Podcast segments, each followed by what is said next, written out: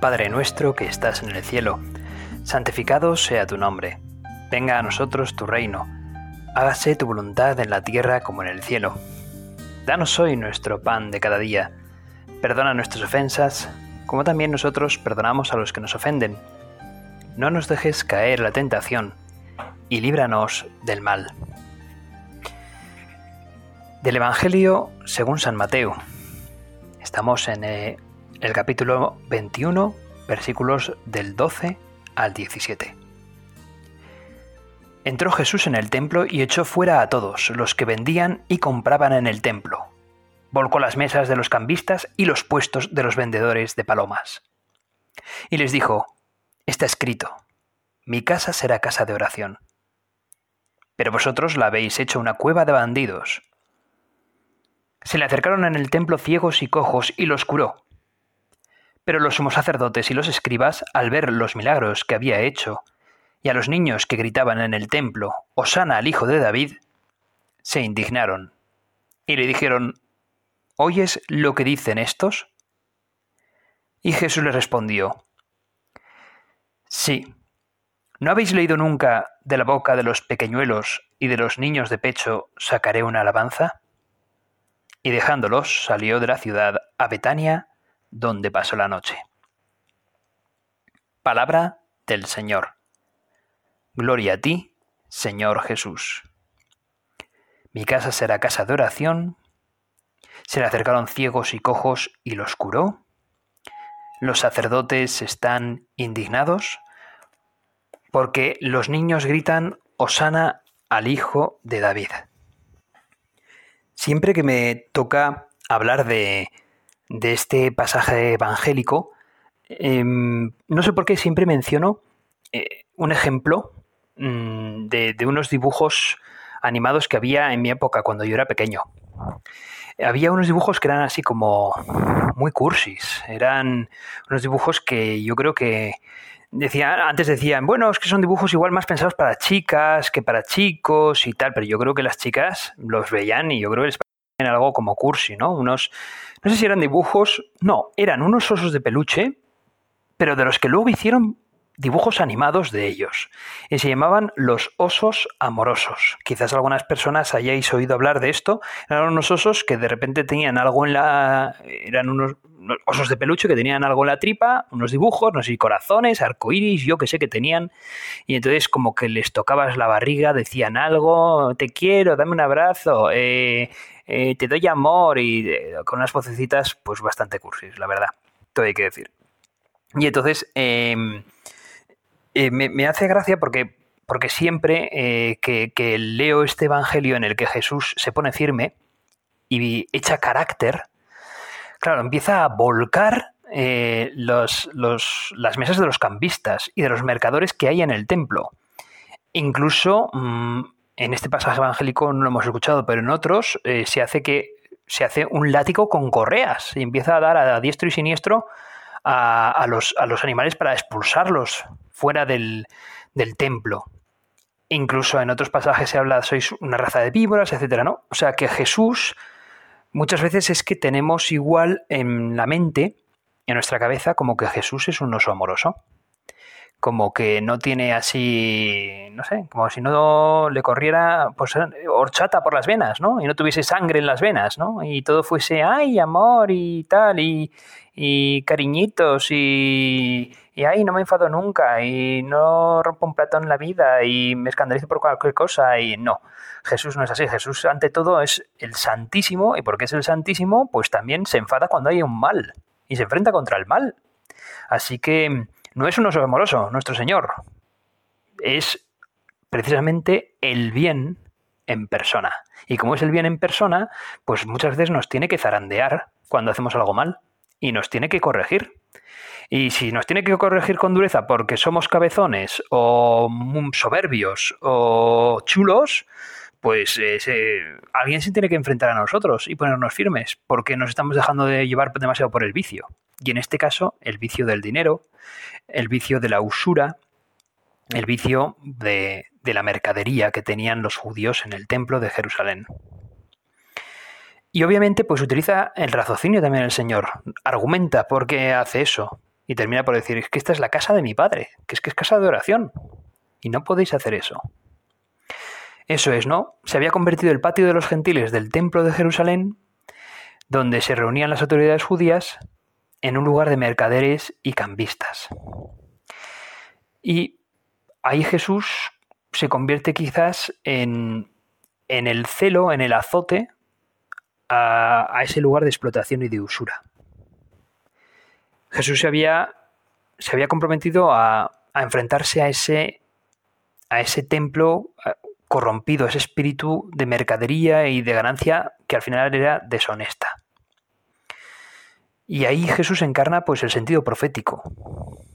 Purificará el templo. Y así es, es que Jesús hasta emplea términos del profeta Isaías para hacer comprender que lo que están haciendo, pues cara a Dios es, es impuro, cara a la ley podría hablarse de algo ilegal.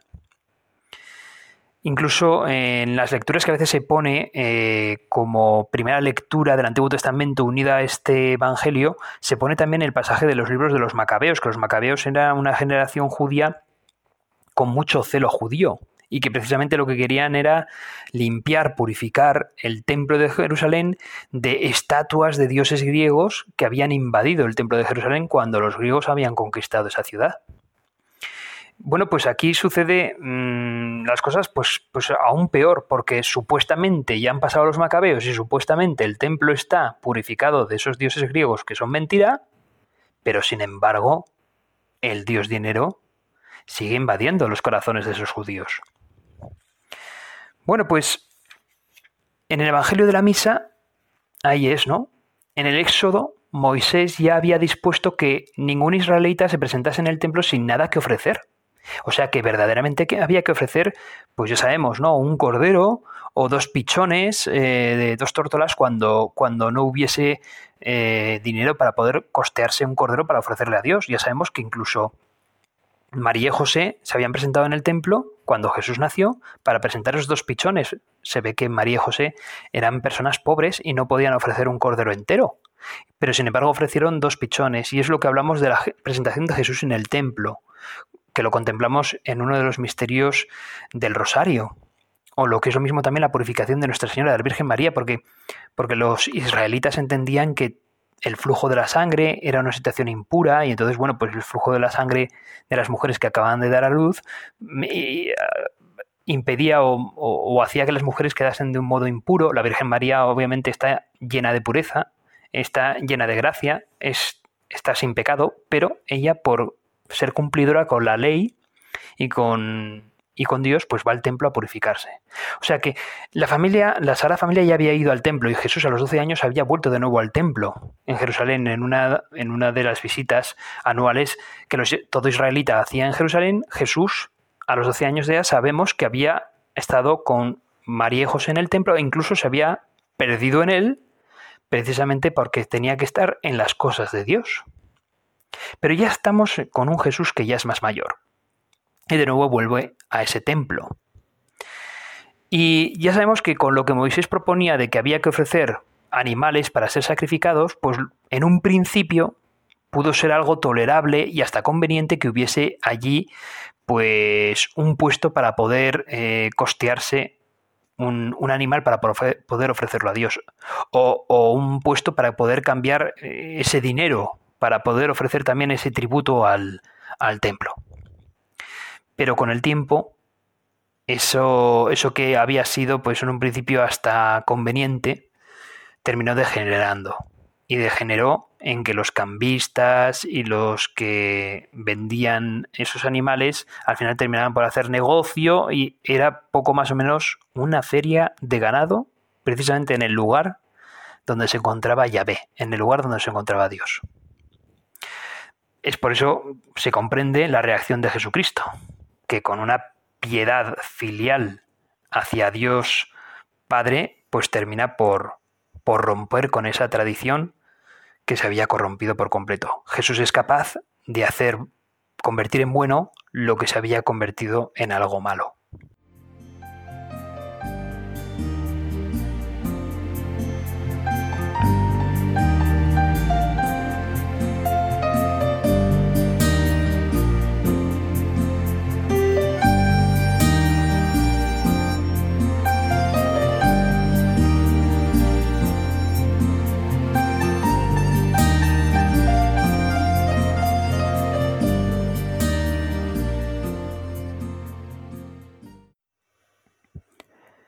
Todo lo que sucede en tiempos de Jesús tiene un reflejo también en los tiempos de hoy en día. Sabemos, por lo que comenta Jesús, incluso en un pasaje parecido a este, con otro evangelista, se llega a mencionar luego un diálogo en el que, en el que están los, los escribas y los fariseos hablando con Jesús. E incluso le preguntan, ¿qué, qué signo haces para, para actuar de este modo? Y Jesús les dice, ¿qué, qué signo hago? Pues destruid este templo y en tres días yo mismo lo, reviviré. Claro, destruid este templo y en tres días lo reviviré.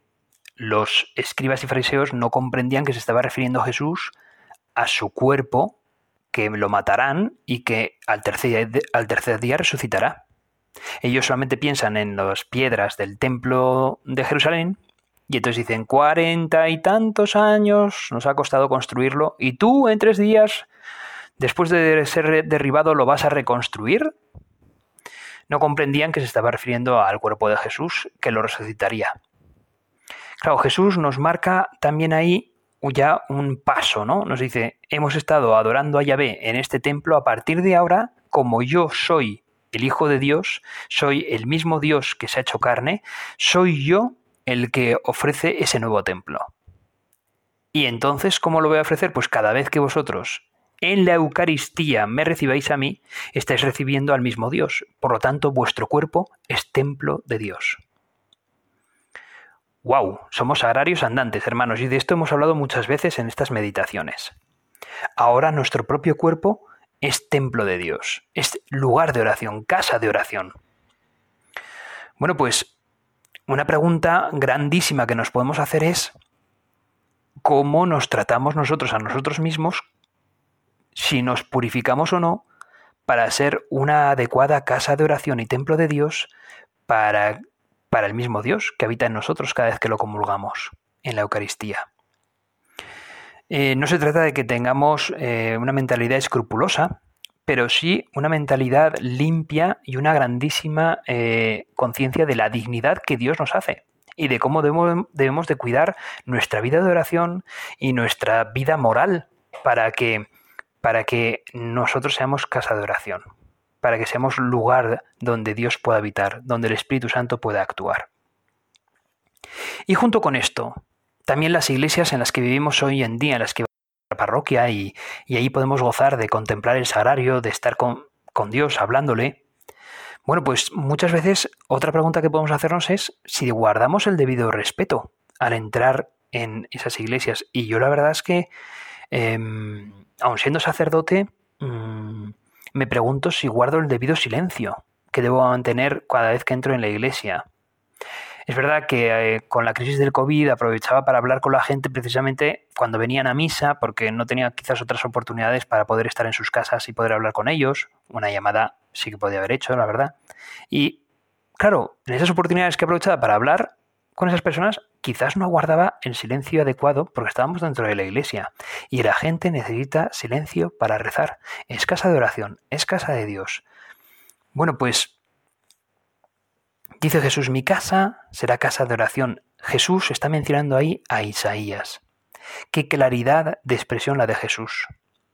Y ahí hemos de acudir con amor, con alegría, pero también con inmenso respeto, como conviene a un lugar donde el mismo Dios nos está esperando. ¿Cómo habrá de ser, por tanto, nuestro respeto y devoción en ese templo cristiano, en las iglesias, en donde se hace el sacrificio de la Eucaristía, de Jesucristo, de Dios hecho hombre, que está ahí presente en el sagrario? Y es que a veces dan pena muchas personas que entran, personas que supuestamente son piadosas y que no saben asistir a misa. No se santiguan adecuadamente, hacen una especie como de garabato ahí en... Parece que más que una señal de la cruz parece un garabato, que hacen así como con el pecho, se cruzan la, la cara, van de un lado a otro. Lo hacen con precipitación, sin, sin pausa. A la hora de hacer la genuflexión, de hincar la rodilla ante el salario, pues en ocasiones, pues no, incluso gente joven no hinca la rodilla hasta el suelo, ¿no? Oye, que eres joven, que puedes todavía arrodillarte, ¿no? Bueno, pues mm, a veces parece más una burla que una genuflexión no se inclina quizás la, cabeza reverentemente y pues muchas veces entra sin guardar el debido silencio y el debido respeto. Yo estoy en unas parroquias, mm, en un lugar donde hay, hay un cierto turismo. Hay un cierto turismo. Y, entonces, eh, sobre todo una de las iglesias que, que, la abrimos, no la abrimos todos los días. Una, una sí que la abrimos todos los días para que la gente pueda entrar y rezar. La otra, bueno, pues se abre con menos asiduidad por, por un tema de, seguridad, de seguridad en ella, ¿no? Porque además es, es quizás pues, la más monumental de las iglesias. Cuando la abrimos para celebrar la misa, la, abrimos un rato antes, la cerramos un rato después de la misa para que la gente pueda rezar el rosario antes e incluso pueda hacerse alguna visita turística y es cierto que el turista entra en silencio, sabe que está en una iglesia y sabe que entra en silencio. Y, sabe entrar, sabe entrar en una iglesia. Lo que pasa es que, la gente entra y, da pena porque, porque no se dan cuenta que, ahí está Dios. Entran y lo primero que hacen es contemplar, miran hacia arriba. ¿Y que, miran? Los nervios de las bóvedas. Es una iglesia medieval, tiene mm, puntos románicos y también góticos, y entonces miran, pues eso, ¿no? Todas esas bóvedas, que si son bóvedas de arco de, con cierta arista, eh, cierta ojiva por ser gótico, o bien bóvedas de crucería por ser románico, y luego pues tiene algún que otro retablo en los laterales, y luego en el retablo central, ahí donde está el altar mayor, ahí está el sagrario bien puesto, la luz roja bien encendida para que se vea que efectivamente ahí está Jesús. Pues cruzan por ese lugar y ni inclinación de la cabeza, ni genuflexión, ni nada, nada. Siguen mirando a sus bóvedas, a sus retablos, a sus imágenes, pero ni un ápice de... no parece que, que recen en ni un solo momento. Se, se maravillan de la grandeza de las bóvedas medievales y de los retablos barrocos, pero no tienen conciencia de que el mismo Cristo y por tanto Dios está en el, está en el sagrario. Al menos, todo hay que decir, guardan silencio. Al menos guardan silencio.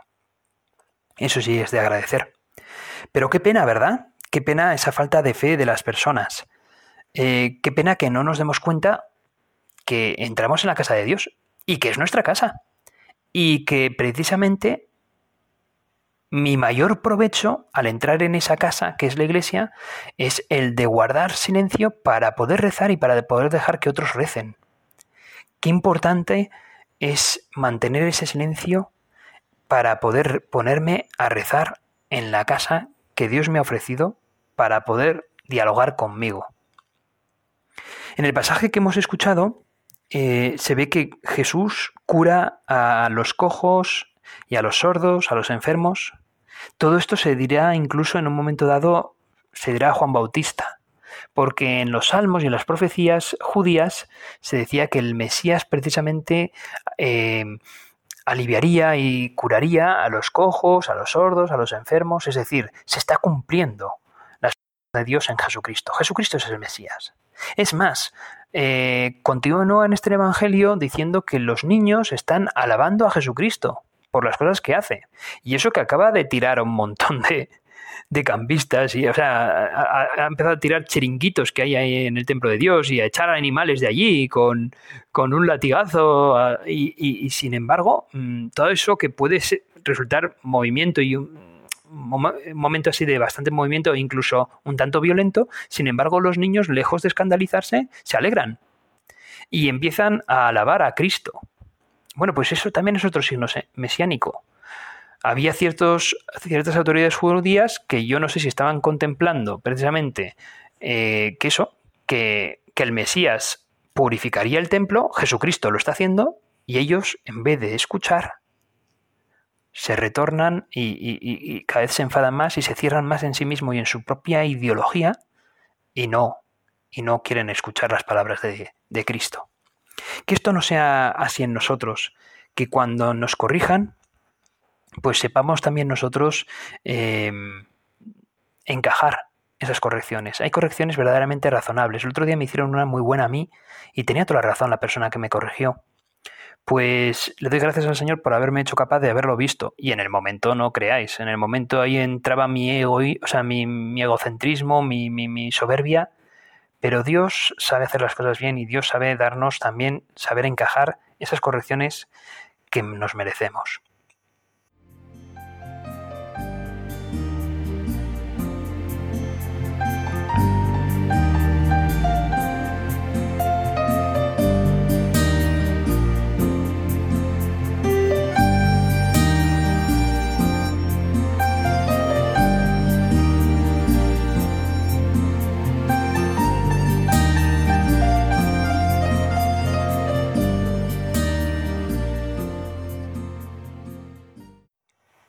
Mi casa será casa de oración.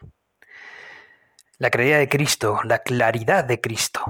Con frecuencia tenemos noticia o asistimos a actos y ceremonias de la vida política, o académica, o deportiva, o un desfile, o cuando ponemos en la televisión y aparecen también pues esos campeonatos mundiales y la Eurocopa y sí de fútbol, o las Olimpiadas, y se advierte pues eso, ¿no? Un protocolo súper cuidado, muy solemne, en el que cada uno, con su modo de actuar, su modo de vestir, eh, su modo incluso de andar, pues forma parte de la grandeza que estás dando a ese desfile, de la grandeza que estás dando a esos actos, de la grandeza que estás dando a, todo aquello, ¿no? Tú también das grandeza y solemnidad participando en esos actos y por el modo como participas con tu vestimenta, tu manera de andar, guardando el protocolo. Bueno, pues ahí se ve en esos pormenores, atenciones y cuidados el cariño que ponen esas personas en que salga bien y solemne todos esos actos, que son bonitos y son agradables de ver. Esos, esos Juegos Olímpicos, esas inauguraciones de los Juegos Olímpicos son como muy solemnes y uno disfruta viéndolas. El otro día recordaba yo yo tenía cinco años cuando los Juegos Olímpicos de Seúl de 1988 aparecían un montón de personas haciendo una coreografía impresionante y sacando símbolos como si fuese un sol y luego como si fuese, lo recuerdo, y tenía solamente cinco años y era como muy solemne y muy magnífico todo. Cada uno participa y hace pues más agradable ese acto. Pues bien, nosotros podemos hacer más solemne también una Eucaristía y podemos ayudar un montón a las personas que participan en la Eucaristía, que participan en la misa, según cómo nos comportemos, incluso según también cómo vistamos y acudamos a la Eucaristía. ¿Os dais cuenta, no? ¿Cómo voy yo vestido a la Eucaristía? ¿Cómo voy yo también en qué actitud, qué manera de entrar en la Eucaristía, en la iglesia, antes de empezar la misa, eh, siguiendo pues el protocolo que se debe seguir en la Eucaristía, que no es precisamente protocolo, nosotros lo llamamos a, protocolos para una cosa, pues no sé, eh, digamos, eh, mundana. Nosotros lo llamamos liturgia. Entonces, la liturgia se me pide me ponga de pie precisamente porque el símbolo de ponerse de pie es un símbolo de petición a Dios, de andar mirando al cielo y pedir a Dios. Cuando el sacerdote eleva las manos es porque está pidiendo también la intercesión de los santos. Eh, nos ponemos de rodillas en símbolo de adoración y de humillación frente a aquel que considero que es superior, es decir, mi Señor Jesucristo. Cada, cada actitud, cada postura tiene su significado. La liturgia debe de cuidarse y mi presencia en la Eucaristía, mi presencia en la misa, también tiene mucho que decir y puede ayudar mucho. Y mi postura, mi cuerpo, puede hacer oración también. Puede ayudar a mucha gente, precisamente eh, por cómo actúe yo en esa Eucaristía. Puede ayudar a mucha gente a que se ponga a rezar, a tener presencia de Dios, simple y llanamente por el ejemplo que yo pueda dar en la Eucaristía, en la misa que esto se nos grabe en el corazón, porque realmente es así, porque Dios se sirve de criaturas pequeñas como nosotros para llegar a los demás. Bueno, pues tiene que haber eso, incienso, inclinaciones, genuflexiones, un tono adecuado de hablar y de contestar en las ceremonias, la dignidad de la música sacra, los ornamentos, los objetos sagrados, el trato y el decoro de los elementos de culto, la limpieza, el cuidado. Nos hemos ofrecido a nuestro párroco para echar una mano a la hora de limpiar, por ejemplo, la iglesia? Si me estás escuchando y tienes una parroquia, ¿te has ofrecido alguna vez al párroco? Porque los párrocos, de verdad que estamos encantados cuando los feligreses nos ayudáis. Y la verdad es que siempre la limpieza de un templo es algo muy bueno, muy adecuado. Fijaos, en una iglesia eh, se procura guardar ese silencio porque también tiene mucho que ver que Dios habla bajito a las personas. Y es que en el silencio podemos escuchar más y concentrarnos más. En el silencio descansamos. Es imposible poder dormir cuando hay música alta cerca de ti. Tienes que estar muy, muy, muy, muy cansado para que no te importe sonidos de cañonazos que estén a tu alrededor. Si no es imposible dormirse. Con lo cual necesitamos el silencio precisamente para descansar. Necesitamos el silencio para descansar en Dios, no necesitamos el silencio para dormir en la iglesia, no que nadie se equivoque, sino silencio para poder descansar en las cosas de Dios, para poder concentrarme en la oración, para poder empezar a hablar a, a ti, Dios Padre, que estás escuchándonos en cada iglesia y en cada corazón. Y es que el mundo no ofrece eso, el mundo ofrece mil ruidos, ofrece pantallas de televisión, de ordenador, de móviles, internet, redes sociales, todo con tal de que al final estés distraidísimo sin pensar en nada en concreto, sin profundizar, mejor dicho, en nada en concreto, y al final pues es poco más o menos que una situación como la de los cambistas y los marcadores del templo. No puedes concentrarte en el silencio, en la oración, en Dios, si estás pendiente de miles de pantallas. hasta ahora, hasta el reloj tiene una pantalla y puedes mirar allí un montón de cosas en tu reloj. Hasta puedes pagar con tu reloj eh, en un restaurante. Pues te necesitamos quitarnos de todo eso. De todas esas cosas que, que, vale, tienen su utilidad, pero quizás no para la iglesia. Silencia tu móvil, apágalo, mejor déjatelo en casa y ve a la iglesia tranquilo. ¿Qué necesidad tienes de lo demás? Lo primero es Dios. Vete, vete con Dios, que es lo principal y a ver qué te dice, y necesitas ese silencio para escucharle. Bueno, pues ¿cómo está de silencio mi alma? De silencio exterior y de silencio interior. ¿Qué me, me está perturbando? ¿Qué me está mm, atrayendo mis preocupaciones últimamente? ¿Qué me quita la paz para poder entrar en la iglesia y utilizarla como casa de oración y hablar con Dios. Todo eso necesitamos cuidarlo. Lo exterior y lo interior. Me, acuerdo de que en una ocasión me decía una feligrés, era joven, me decía, ¿por qué, ¿por qué en la iglesia hay cosas de plata? ¿Por qué, por ejemplo, un cáliz de plata? Me decía, ¿no? ¿No es eso ostentación? Y yo le respondía, mira, Mm, porque nos gastemos dinero en platear o en dorar un cáliz, no vamos a salvar eh, miles de vidas de la pobreza y sin embargo sí que le vamos a dar lo mejor que tenemos a Dios en ese momento. Yo no digo que haya que vivir de una manera austera, pero en las cosas de Dios bien merecen que nos gastemos un poco de dinero precisamente para que no sea para nosotros ese dinero, sino para Dios. Yo gasté, recuerdo, de una subasta, cuando me fui a ordenar sacerdote, todavía era diácono, tenía un dinero ahorrado. Y lo gasté en una subasta para poder subastar por un cáliz que, pues ese anticuario, mm, lo habría rescatado a saber de dónde, y cualquier persona lo podría comprar en la subasta y se lo podría llevar a cualquier vitrina de su casa y no ser utilizado como lo que debía de ser utilizado. Al fin y al cabo, ese cáliz debía ser utilizado para darle gloria a Dios. Era un cáliz de plata del siglo XVIII precioso. Aposté por él, pujé por él, mejor dicho, y, me, al final pude quedarme con él. Es el único que he gastado en una subasta en toda mi vida y me gasté un dinero bastante grande. Y entonces yo le expliqué a esta persona, mira, yo me he gastado este dinero en esto.